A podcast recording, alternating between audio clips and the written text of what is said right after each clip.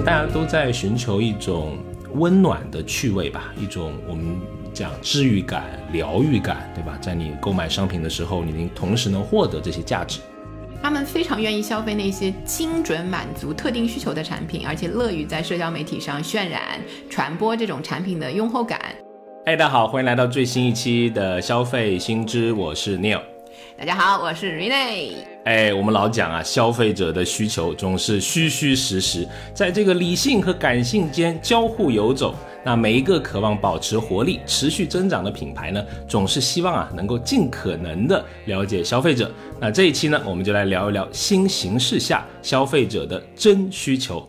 本期节目由新消费产业研究与传播服务机构第一财经商业数据中心 CBN Data） 赞助播出。CBN Data 呢，致力于洞察消费行业的发展趋势，助力品牌影响力的可持续增长及运营决策效率的提升。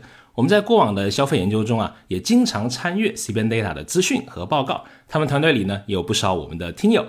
感谢对我们播客的支持啊，可谓是强强联手。那接下来呢，还是老惯例，为您放送几组数据。首先是艾森哲二零二二年中国消费者洞察显示呢，六成的消费者啊下单前会在各个购物网站，哎呀比来比去，对比该商品的价格而明确他的购买需求。那之后，大部分的消费者会通过两到四个渠道查找商品或者相关的服务信息。对，然后我们又去看了一下这个 CBN Data 的这个报告，里面说，究竟消费者在做产品攻略的时候，哪一些平台是他们的优先选择呢？就会看到啊，种草平台小红书是第一选择，渠道的占比达到了百分之七十，其次是短视频平台抖音，然后现在排名第三的是知识型的平台知乎。哎，那这个新消费品牌如何再发现增长机会啊？我们讲穿越牛熊。啊，必须为我们这个合作伙伴 Seven Data 喊一嗓子啊！因为他们呢近期发布了《二零二二中国新消费品牌增长力的白皮书》，这是一份携手二十七家数据研究机构，集合了五千零三十一位的受访者，汇聚了一百家专家意见，对一千三百零六个新消费品牌企业进行了深度的分析，从八大维度、六大研究视角呢，形成了二十三万字的专业报告。报告呢，试图从多个角度度切入啊，提出一些关键的问题，向深处剖析中国消费市场的真相，向长远探寻消费品牌跨越周期的真实力，寻找真正符合新时代语境下的新消费品牌。对我们其实也第一时间拿到了这套白皮书啊，优先阅览。对，阅读下来呢，感觉是可以了解到很多市场的最新动态，然后消费者的最新需求，所以推荐给从事消费行业以及对消费相关的资讯感兴趣的这些听友们。如果你对这套白皮书感兴趣，想购买，微信可以搜索“第一财经商业数据中心”，关注他们的公众号，然后回复“白皮书”就可以了。然后刚才说到了一些就是消费者理性特征的那一些数据嘛，其实还有一些消费者变得感性，对吧？就像我这样啊，感性的一位啊女性消费者，看了就很亲切。不要有刻板印象，我觉得你是一个完美的综合体。是你啊，今天又抹了油了啊，油光发亮的，不要油腻。然后。同样也是这个 CBN Data 二零二二年中国消费者大调查来显示呢，百分之八十一的消费者会因为寻求愉悦、自信、平静这一些积极的情绪而消费。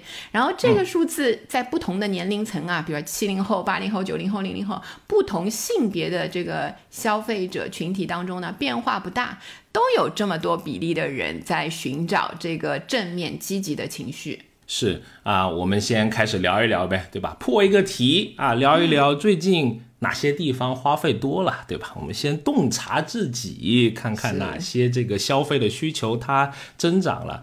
首先，我觉得第一个就是因为居家的这个时间确实变多了，对吧？而且这几年我们的工作方式也有好多是在家工作的那个机会。我就是买了好多的这个啊收纳的东西，因为家里待久了，平时没待那么久。哎，这个话说出来感觉都好像有点。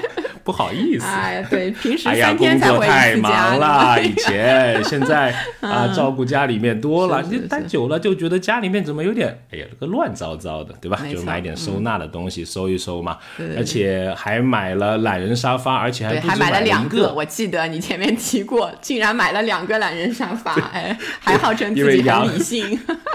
阳台要一个，那个书房要一个啊，非常好，就是在哪个地方都能够很优雅的、很慵懒的看看书啊。对对，有有时候其实刷手机了，那这个上面啊就很好这个东西。那不知道您买了哪些？其实我我觉得我有点像，就是比如说对这些床上用品啊这一类的东西啊开始就是愿意买一些多样化的东西。就去年不是买了、啊三千八百只的那个床单啊，这个就类似这种比较高质量一些的啊，然后哦稍微升级一些，比如说像什么羽绒被啊那一些，原来其实也不缺。但感觉就是有点像，你如果想的话，有点像那种星级酒店里面啊那种感受，是。就是往往在嗯本来不在意的那一些细节上，你开始花一些心思了。你如果到酒店的嗯话，你就发现毫无毫无用处的一些细节，比如说帮你把毛巾折成各种各样的那个花样啊，心灵很愉快，但其实毫无意义，对吧？你还要把它展开，然后啊展开的 毛巾还是是皱的，所以我觉得我现在有点像这个，就在这一些东西，但实际上当然也是使用到的。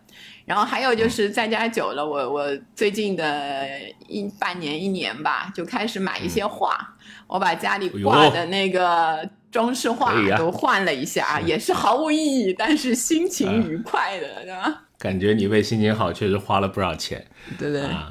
上次我都不小心看到阿老师家那个啊，不知道是哪个名家呀？啊对对对老齐呀，还是呃，啊？就是 老赵呀、老齐呀，是是是，都在我家墙上挂着呢。那个对五百块到一千块 就可以来一幅。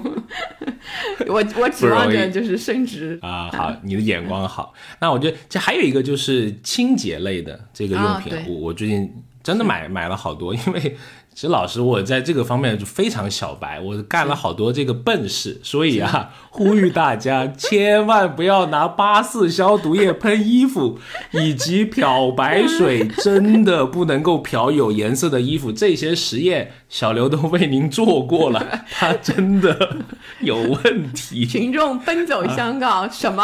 对，还这个年代还会有人用用这些就是以前老实说就很少用这些东西，你确实是家务经验不足，嗯，非常少对你也但是一个提升。嗯非常好，就学了好多东西，对吧？什么漂白水，还有洗不同材质的，对吧？什么洗窗帘用什么，布艺沙发用什么。哎呀，这个洗洁精都有高浓度，什么现在，哎呀，这个稍微懂一些了啊。挺好的。嗯、对，你就开始往那个那一些比较讲究一些消毒的那个方向。我呢，我就我就开始买那个留香的时间特别久那个洗衣液，它它挺贵的，其实买起来，但是是。呃，当时买了一瓶，觉得哎用下来真的是不错，因为它留香的时间真的很久，就你整个衣柜啊，现在打开就是一股那个清香的味道。所以就是你看人的那个追求啊，你是追求那个消毒啊，那一些比较理性的那个，我是追求留香啊，那一些比较感性的那个。我这里有一个数据，就是呃，二零二一影响中国人居生活方式趋势报告，也是由这个 CBN Data 出的这个报告里面呢，会显示百分之八十三的受访消费者表示，疫情后会更加重视居家卫生和清洁的保持。疫情后疫情期，我觉得这个是一个非常明显的一个趋势啊。那还有就是对环境的这个重视，居家环境重视以外，对个人对自身的这个体察，也是非常多。我自己就有一个，我觉得 挺有意思的，嗯，照镜子的时间变多了，不知道为什么，哎可能在家无聊就就帅了呗，看看还能为什么？对，那个逆生长有点可怕，嗯就是呃，你照镜子多了，就觉得自己这个牙齿啊，哎，好像这个有点问题，不知道为什么，呃然后又觉得还居家久了啊，我不知道大家有没有这种呃跟我一样的体察，就是会有口气，可能讲话的也少，因为你的嘴巴，有可能。除非你一直在吃零食啊什么的，喝水啊什么的，就感觉，对吧？只能自言自语了。那个时候，是吧？就偶尔出去见个朋友，你就感觉，哦、好像这个有点怪，所以我就买了好多种漱口水。我以前不消费漱口水的，其实啊，那那因为漱口水好多都很辣的，哎，我挑了好多种才挑到一种。呃，不辣的，而且还企图想把牙齿搞白一点，但是这个目标还没有实现，主要是太贵了，尚未成型。烤瓷牙是吧？那个 年纪再大一点啊，那不过这个小朋友的牙齿倒是提前照顾到了啊，比如说我们会定期给他去涂氟啊、洗牙呀，定期做检查，因为牙齿的消费，如果你实在是到坏了再补，它那个挺贵的，因为真的了解到了这个价格不便宜啊。没错。就嗯，然后确实就是有那个孩子的家庭啊，那一些还会考虑到那个儿童的那一些需求嘛。然后我自己的话，其实也买了一些乱七八糟的各户的小家电。就之前也说到，最近又新添了一些什么那个颈部按摩啊，就最近颈椎不太好。然后包括那个洗面啊，那一些洗脸啊什么，也看到有新的产品，也也又下手了。就是感觉还是呃，因为。可能在家的时间久了，虽然原来照镜子也挺多的，现在可能那个照镜子的时候更注意自己的一些那个脸的一些细节了，所以开始主要是家里卫生间太多了，我知道 八个卫生间啊，要每天打扫就要八个小时，真是？不容易，嗯。那在这个消费的市场表现显示上呢，我们根据这个贝恩咨询公司啊和凯度消费者指数，在二零二二年六月啊联合发布了一份报告，它还显示呢，个人护理和家庭护理品类的消费额，在这个二零二一年是继续保持这个很好的增长的势头。那在天猫平台的日化家亲品类的消费额上面呢，占大盘的比例在二零二二的周期内也有所增长。对，然后所以实际上我们的消费。你看，我们买的那一些消费的标的物啊，都有不同的改变。然后，实际上是因为我们最近两三年，可能消费心理上都有一些变化，自己对自己啊真需求的这个认识，可能都是有一些跟以前不一样的。然后你呢，我的朋友，请问您在最近两三年消费心理上最大的改变会是什么？啊，今天我扮演的是一个理性的消费者啊，我们来先来讲讲理性的啊，理性男，理性男，来来，高质量理性男，说一下，又来刺痛我啊。呃，首先我觉得就是像刚刚讲的这个清洁类的，就我买了好多酒精消毒类的制品，各种形状的啊，各种材质的，什么喷的啊，凝胶的呀，还有什么喷壶的啊，随身装的呀，随身装就有两种啊，一种是小瓶的，打开一个盖儿。还有一种呢，就像那种湿纸巾一样啊，就是你把它一撕开，有些是液体的，有些是就像湿纸巾小小一片啊，就是你好像就是感觉到哪里都要先手消个毒啊。然后嗯，还有一个我觉得是挺多的一个东西，就是亲子方向的，就给小孩儿买的东西多了，而且很多呢都是亲子的互动还有陪伴的。这个非常明智的一个选择。老老实说，以前做的呃不足啊，但是按照我们这个老儿的话来说啊，阿老师的话就说这个叫优化和提升，非常好，情商一百分。反正就是改，就是我觉得是改善亲子关系啊，是是是，从八十到九十八分，对吧？这个提升了，提升了，是啊，提升啊。那这个比如说一些有趣的这种桌游啊，哎，会很好，对吧？两个人可以一起玩。玩啊，这个我也锻炼一下智力，这个 他也能够获取快乐，非常好，很开心在家里面啊。您呢？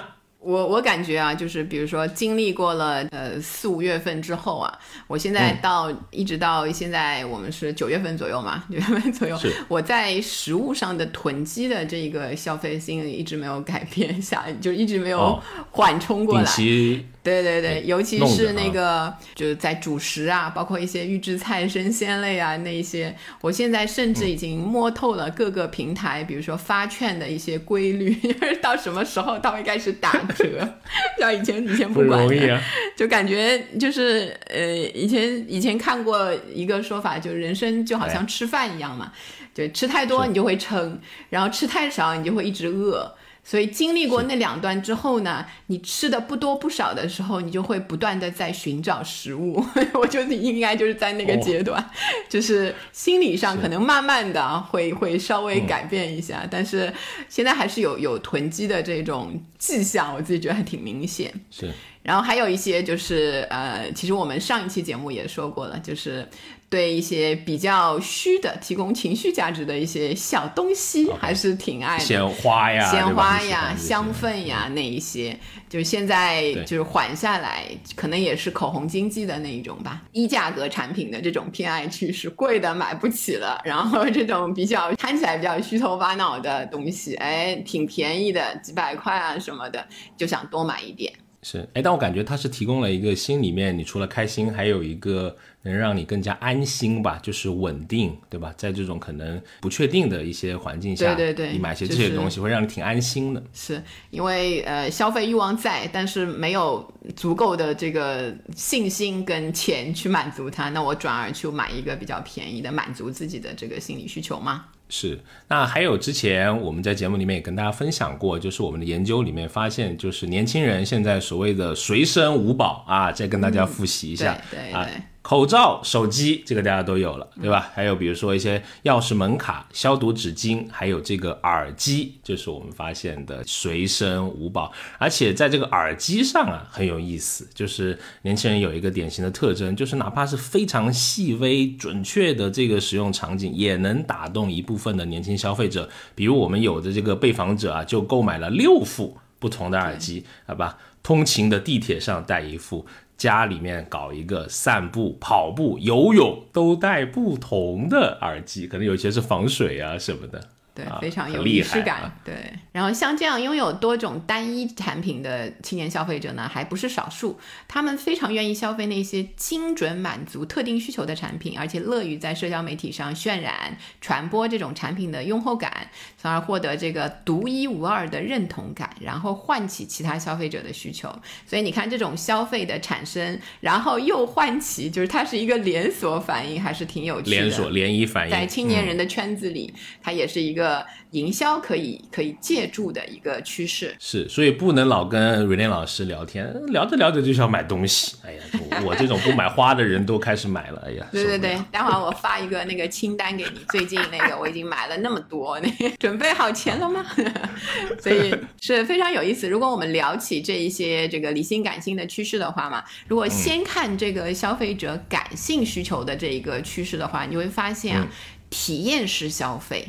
就是基于情绪价值的那一些消费是非常流行的，比如说这个青年群体会普遍存在一些悦己的心理，还有仪式感消费，然后追求自己的这个个性化的表达，从而让这种体验式的消费就更流行了。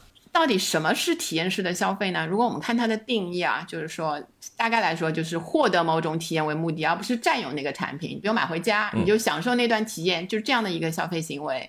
然后，其实有一个沃顿商学院的营销学教授叫戴博拉斯莫，他。就是有一个对体验式消费崛起下面消费者心理变化的一个描述，大概是有两个变化，其中的一个变化呢，就是你拥有权维度的改变，就是你不拥有那个产品了，而是使用那个产品，你拥有的就是使用那个产品的过程，不用买回家，对吗？第二个就是物占有那个物质被这个体验的这个经历取代，你的开心快乐。不是在于你买到的这个东西，把它放家里，我用的过程一起经历的，你在使用当中带来的，不管是快乐也好，刺激也好，啊，还有其他的各种各样的那一些体验经历。所以你看，就是从乘车的工具，就比方说我们不拥有车了，我们去共享单车、共享汽车，租一个，或者是阅读的一些东西、看的一些电影，你也不用直接把它买回家，你就你就在网上用流媒体或者用共享式的这一种去花这个月费去阅读，所以。这一些产品的这个一些消费呢，不再是单纯意义上的有形的物品的购买，而是一种体验的消费。是。那如果我们再细分到这个种类方面啊，首先首当其冲就是所谓的这个享乐式的一些消费，比如说，啊太有同感了啊！山上的朋友非常好，这个回复啊，对比如说这些。旅行啊，我们看一些展啊，对吧？看一些电影啊、话剧啊，这些你可以是你的这些体验都是无形的这种消费品嘛？我们是可以暂时的拥有它们。是，确实就是，嗯，目前就我自己的心境来说，非常想旅游，也比如说 看话剧啊，那个看电影啊，就是现在确实还是有一点怕去公众场合，然后外面提供的这一些展览啊，那一些文娱的活动也开始不是那么多，所以特别的想旅游。就是你也你也应该有点，不过你的状况好像好一点，最近不是还去露营了？我这个每周露营，对我现在都是去山野，哎呀，就是见众生见自己不得了，现在太艰苦了，我艰 苦，我觉得挺好玩，苦中作乐，反正练就了一身这个野厨子的这个这个本领啊，就非常有意思，就在家不煮饭，跑到外面煮饭，我把它这种叫为炫耀式朋友圈式煮饭，反正都得没错 发个。圈儿 就每次就是发圈必发，然后所有人可见，对吗？那个经常看到这个，哎，很想点掉。而且很有意思是什么呢？就明明觉得自己做的挺好的，而且还要自嘲一下。比如写一个，哎呀，又来荒野求生了。对对对，做的是牛排啊、意面啊、馄饨啊什么的。是是这种，自得其乐。是像你喜欢的这种体验，就是这样，就是见众生，对吗？然后要吃点苦，然后和大自然融为一体。然后我我我想要的就真的是享乐式的那个体验，正经的酒店，对吗？像以前我去三亚的时候，那酒店一天还包三餐，三餐的自助。餐，然后每天就可以睡，然后那个给你打扫房间，然后就是呃，就游游泳，看看夕阳，对吧？那种感觉，哎呀，感觉。当然现在目前也不可能了，所以现在只能想想在家里三餐自己做那种感觉。哎，你这让我想起我初入社会的时候的一件往事，我觉得有点意思啊，跟这个消费行为可能也有点搭上边儿，跟大家分享一下。请说。记得。那个时候，呃，被公司外派出差嘛，呃，就是住了一个五星级酒店，自己有点小膨胀，嗯，每天晚上都要点人家的这个馄饨面啊，也，嗯，其实也没啥好吃的，主要就是因为是七十八块钱一碗，而且公司报销，哎呦，你这个 好公司馄饨面。啊！不过我们在那里也做出了卓越的表现，远远是超过了这碗馄饨面的。这段后面那一段我就不能求证了，什么表现什么的，馄饨面我相信是真实的，那 个真实的。晚上在五星级酒店吃馄饨面，那个感觉非常好。对，你看你这种不饿、没有刚需，但是一定要去点一碗馄饨面，就是太感性的一个一个享乐式消费的那个需求。很类似的，还有就是情绪性的消费。这些呢，它往往消费的是一些有形的消费品会多一点，然后但消费者相比它带来的这个功效、功能之外，更加会看重这个情绪的价值。就好像我之前说的这些香水呀、鲜鲜花呀，还有时候会去买盲盒呀。就盲盒这个东西，你压根儿就不知道它能解决你的啥需求，就是解决你发朋友圈和自己就是看了开心的这个需求，对吧？片面了，片面了，有收藏价值，这个拥有感，我觉得很很重要。好好好，拥有感是的。比如说，我就好怀念我阳台那些菜，你知道吧？就是 因为回了一次老家，然后又碰到这个杭州的这个酷暑啊，基本上，哎呀，都已经去了另外一个地方了，非常怀念他们。但是啊，我发现韭菜还是最猛的，对，只有韭菜这位同学活了下来。其他的都，我怀疑你一语双关，什么韭菜活了下来这种话，不是实事求是，生活经验。很好。嗯，好，不管怎么样，就是情绪性的消费其实是一个非常大的体验型消费的这个市场，也是营销比较愿意去打的这一类人群。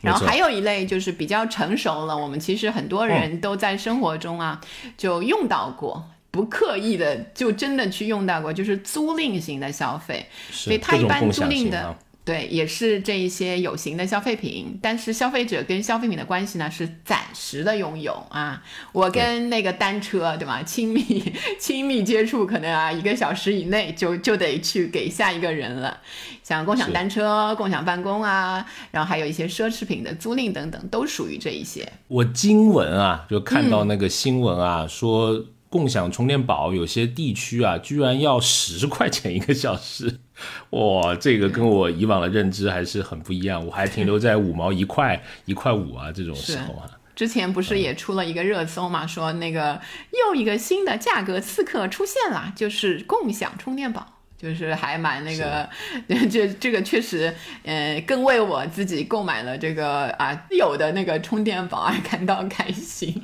就感觉已经赚了好的。哎，我今天又充了一个小时，十块、二十块、三十块，就感觉每天都在赚钱的那个感觉。是，而且很多都不是按小时计价了，是按半小时，对吧？它那时间的颗粒度更小了。对，然后像那个刚才说到的这个奢侈品的租赁，我现在看到就是有一个平台，就是租一个比较有名的英国的一个 B 打头的牌子的一个一个奢侈品。对，然后我看了一下价格啊，大概就是比如说你租一件那个普通的毛衣呀或者衬衫啊那一些的价钱，一天是一百块钱。然后如果租他的包，好像也不贵啊。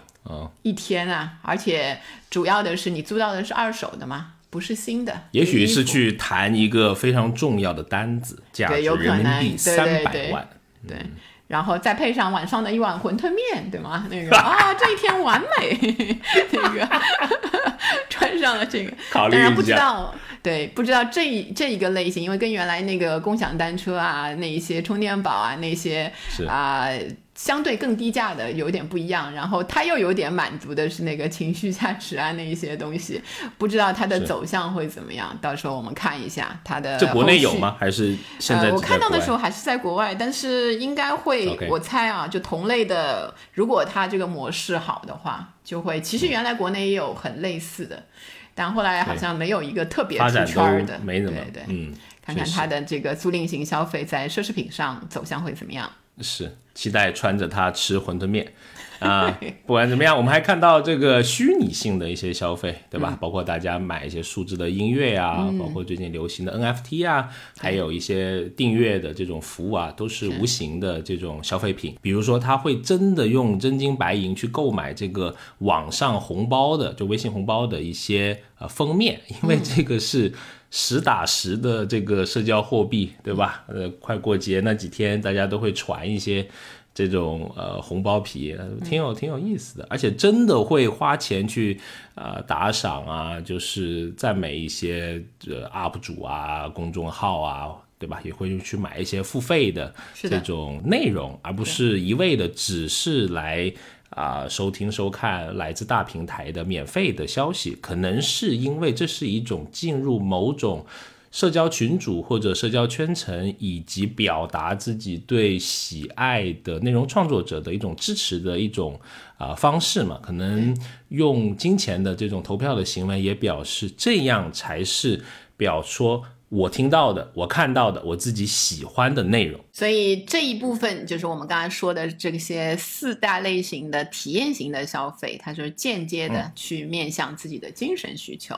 然后还有一类的消费呢，它是直接面向自己的精神需求。就第一个，比如说我们上一期节目啊，大家如果没有听，可以去听一下，是讲那个气味经济、嗅觉经济的这个节目。呃，因为本身这个嗅觉带有很很浓厚的这个情绪。价值，所以它在嗅觉经济上这一类的需求表现的特别明显。有一个数据就是 CBN Data。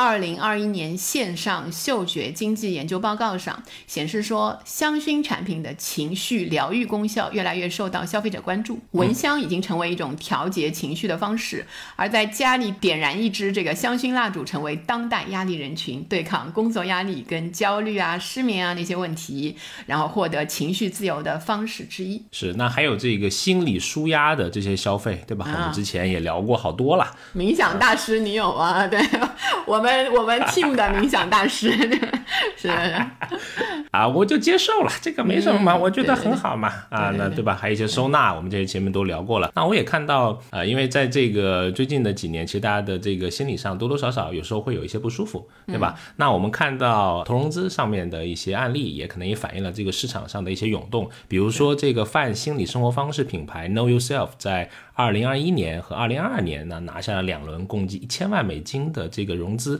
那还有一个数字化的啊精神心理健康服务平台叫简单心理，在二一年和二二年也同样拿下了两轮共计三亿人民币的这个融资。对，也看到了他们很多的那个信息跟推广哈。然后另外一个方面呢，这些心理舒压的消费，往往是通过一些产品的设计上，就是产品的一些呃品牌商通过设计来传达这一些方面的那些理念。像在食品饮料方面是比较明显的，通过视觉。嗅觉和味觉来直接带动情绪，呃，据说呢，奥利奥就是今年有一个限定口味，如果你照射一下，会显示出一个蝴蝶的图案，所以很大的考量就是消费者要寻求这个积极的情绪这个需求的捕捉和回应。哎，另外我们其实也发现，在一些 IP 的联名服装啊、鞋呀、包的品类里面，也开始有这些啊不错的情绪价值、精神需求的这种取向。比如说，优衣库今年夏天就开始出现了一个美少女战士的联名。诶，我以为只有对我们女生对吧在关心，没想到你也买了。还有夜里敷假面呢，我是不是记得特别清楚呀？哦，所以你买了美少女哪一款呢？没有，我买了皮克斯的一个。联名我买了这个巴斯光年，我觉得很好，好实而且啊，最近他搞了一个电影哇，还是动画，啊就很有意思。我居然发现他是他头发居然那么茂密，这个让我有点气愤啊！我因为老记得他是戴着一个头套的，当年没想到他的设定已经剩的不多了。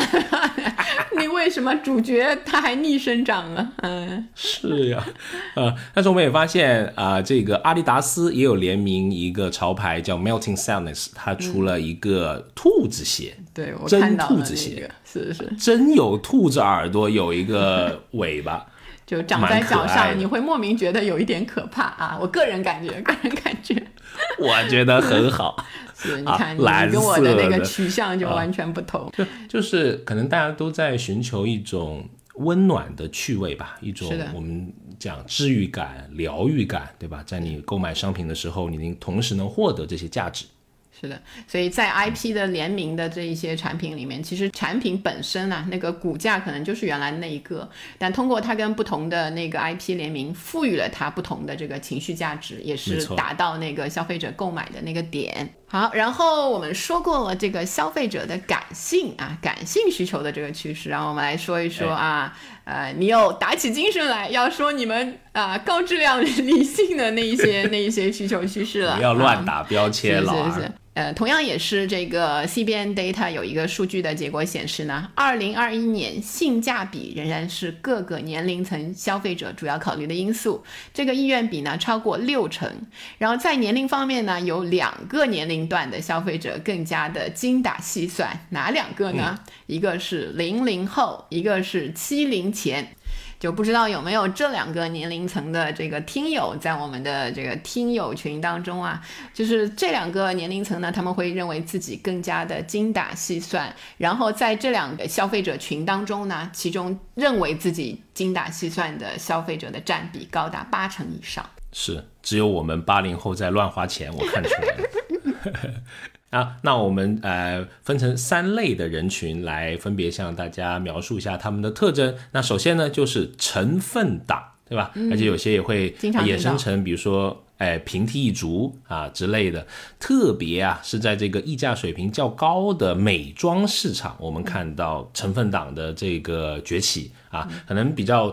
原始的这个呃消费的心理是不太愿意再为一些品牌支付过高的溢价，可能这个消费动机没错。那随着越来越多的这个美妆消费者习惯在购买之前就补课，对吧？抄作业有一些啊，那消费者对于成分的理解也在不断的这个加深，开始认识到好多的以前都没听说过的这种名词啊，那也意识到这个科学配比的这个重要性。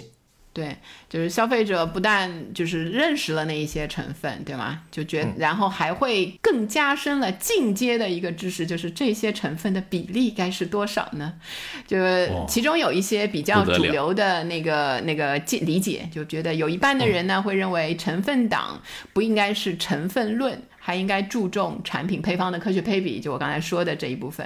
然后还有三分之一的人呢，会认为成分党会代表着消费者护肤观念的进步。然后在护肤品当中啊，其实我自己也是在不断的学习当中，就是以前哎发现不得了。硕士到博士啊，博士后了，上一次就进博士后了，马上要进站了啊。哦，那个这个研究不错啊，继续，您说，嗯，是像一些成分，以前就是买一个东西啊，什么什么美白霜啊，或者再弄一点比较炫耳的一些名字，就能把我迷惑了。现在不对了啊，我可是一个对吧，博博士前了，那个会看一看那里面有一些什么成分，有一些什么氨基酸那一些，当然比较那个氨基酸玻尿酸啊，这个非常的起步啊，小白都懂。啊进阶的又去看什么烟酰胺啊、熊果苷啊、富勒烯啊，就是类似这一些、各种成分的名字，就是其实真的是蛮五花八门，感觉把那个以前欠的那一些化学课啊，就开始自己就开始补课了。确实有些名字也是蛮好玩的，就是去看一些评测的话，对我这种好事者就爱去搜这种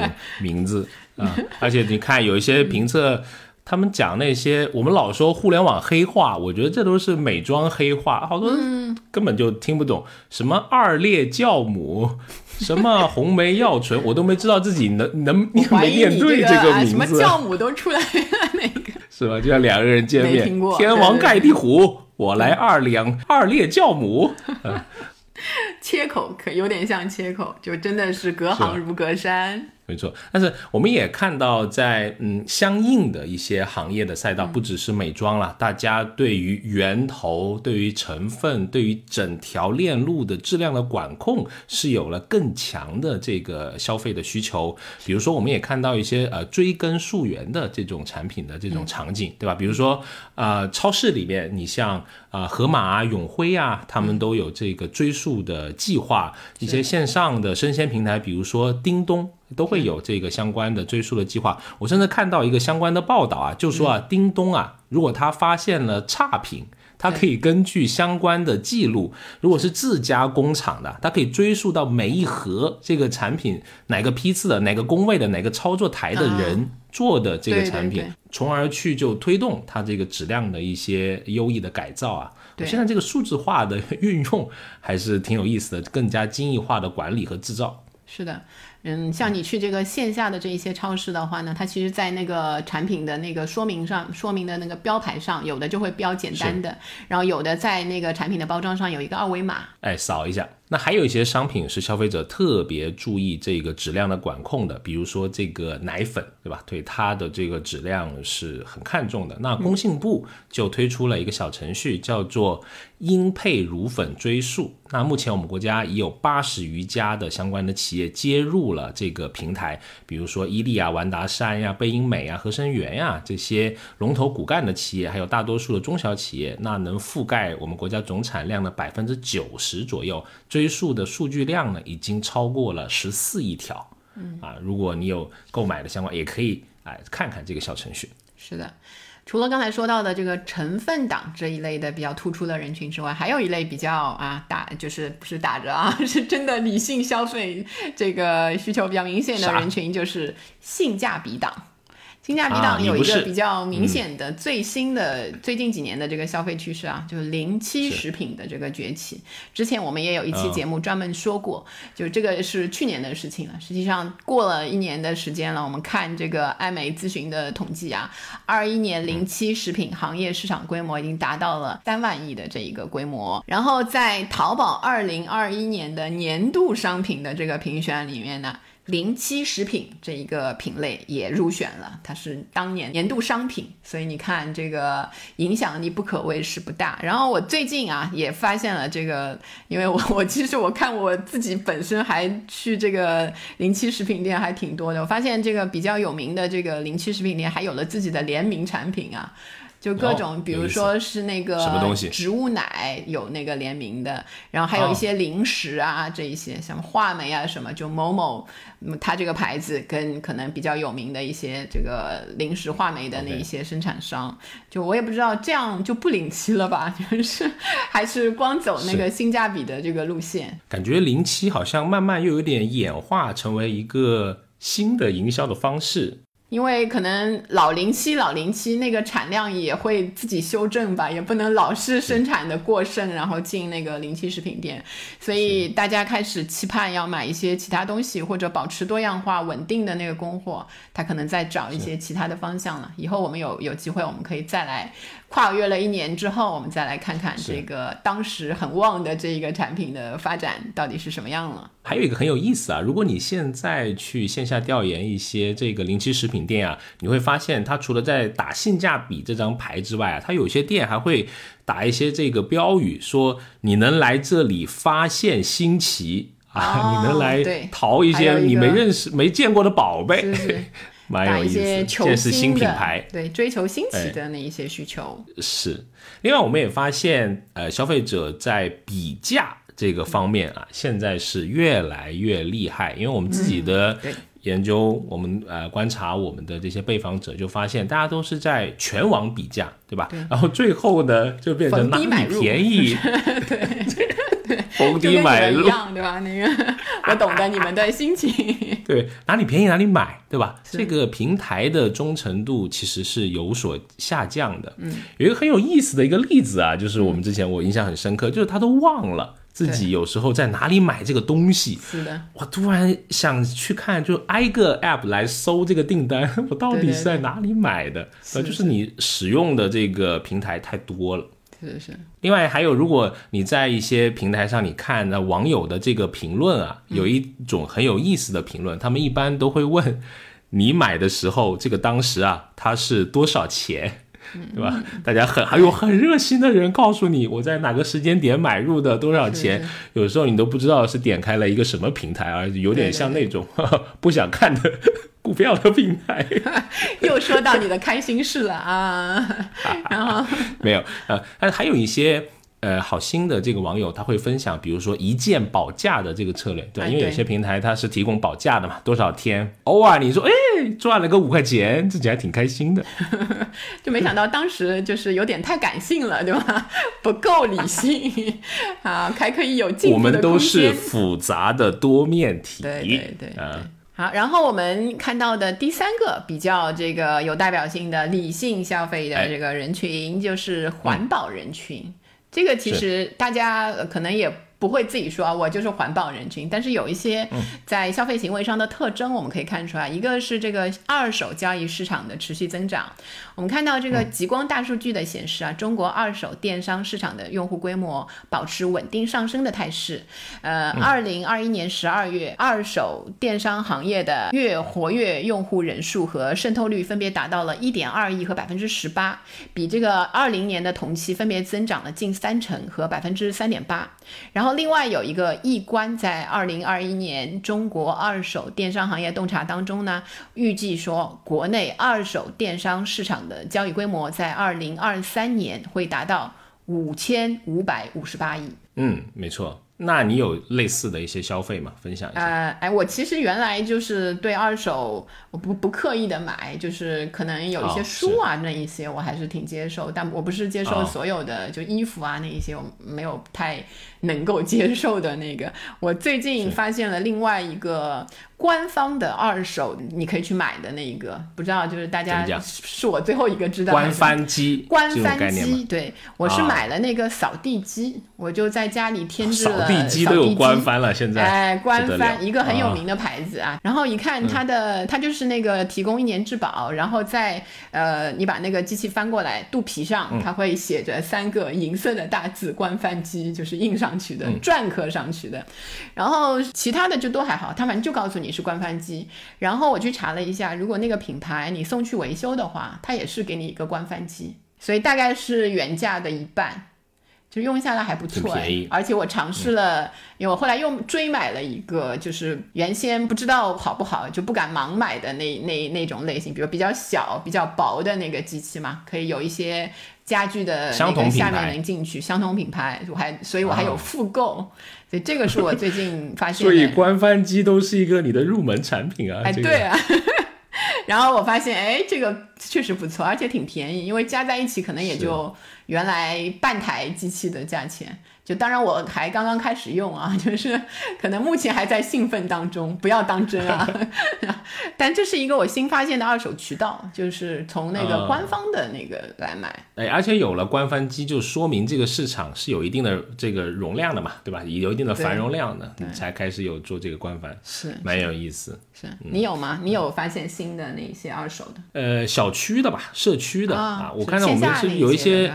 哎，线下不不只是线下，有一些线上的，就微信的群主啊，会有一些这个跳蚤市场什么二手的这个置换群，在我们这里还呃挺风靡的啊，经常能够看到，就是也增加了一些邻居间的一些互动和交流吧。啊，有分享一个有意思的，因为我们这个社区附近有好几家这个独立的咖啡店啊，会在门口卖这个二手玩具。哦，这个挺好。哎，我就我就跟那个老板聊，我说这个有点意思啊，是怎么了？他说有些妈妈呀，因为他会定点送小朋友去上这个培训班嘛，嗯，对吧？然后他就会坐到那个咖啡店里面休息。有些是妈妈好几个一起来的，那也有一些这个社交的一些时间嘛，弄一点二手的这个亲子的产品，其实不是为了卖多少，而是一个互动式的一个交互的体验啊，也增加了一些他这个店铺的。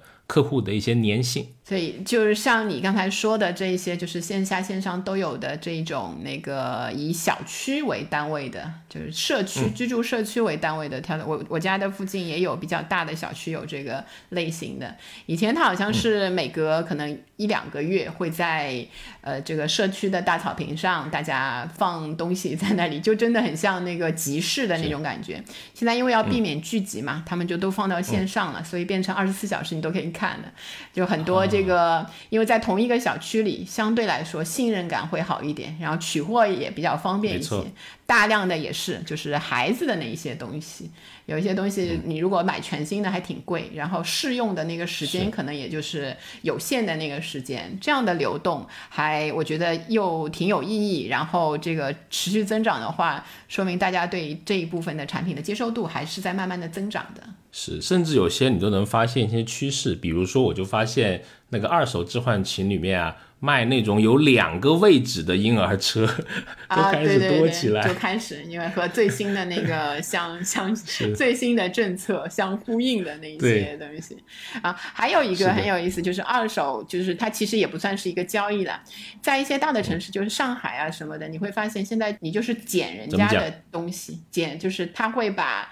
呃，家具啊、沙发呀、植物啊，那一些自己不要的嘛，放在固定的地方，就很多是在呃上海现在比较多的就是梧桐区的一些小区的垃圾房门口，租房的人他离开或者那个搬家之后嘛，他有一些家具啊那些东西挺新的，但是。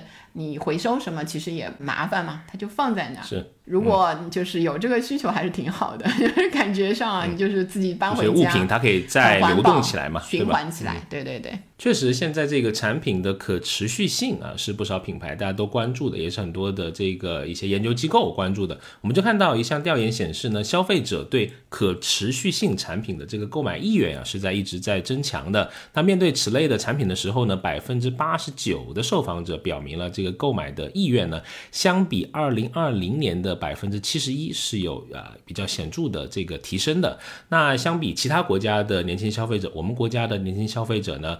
买这些可持续性产品的意愿是要更高的，有超过百分之十五的年轻消费者啊，他表示现在只购买可持续性的产品。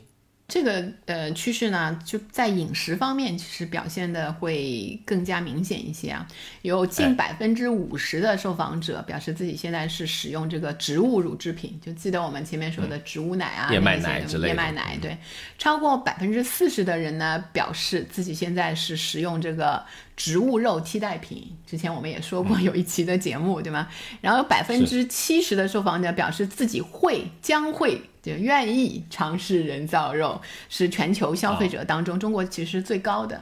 当然，我在这里打一个问号啊，就是我可能可能就是有时候我们说我愿意，我可能会愿意，但不一定真的就是隔天就去买了那那一种。是，也跟这个它取样的这个范围啊，不同城市啊不太一样。因为人造肉确实卖的不太好，就是我根据那个销量来反过来推的啊。你有还在吃吗？那个你有 植物植物肉寻访大使？没没没，摸产品阶段啊，还在持续摸产品。不过确实没有碰到特别惊艳的，但是确实是在越来越多的线下的商超，我能看到这个植物肉的相关的产品。好，刚才我们花了一点时间跟大家一起，就是走了一遍这个消费者的消费上的理性需求，还有感性方面的需求。看起来好像好像说是分成理性消费者、感性消费者这两类，其实不是的。就你同一个人身上，对吗？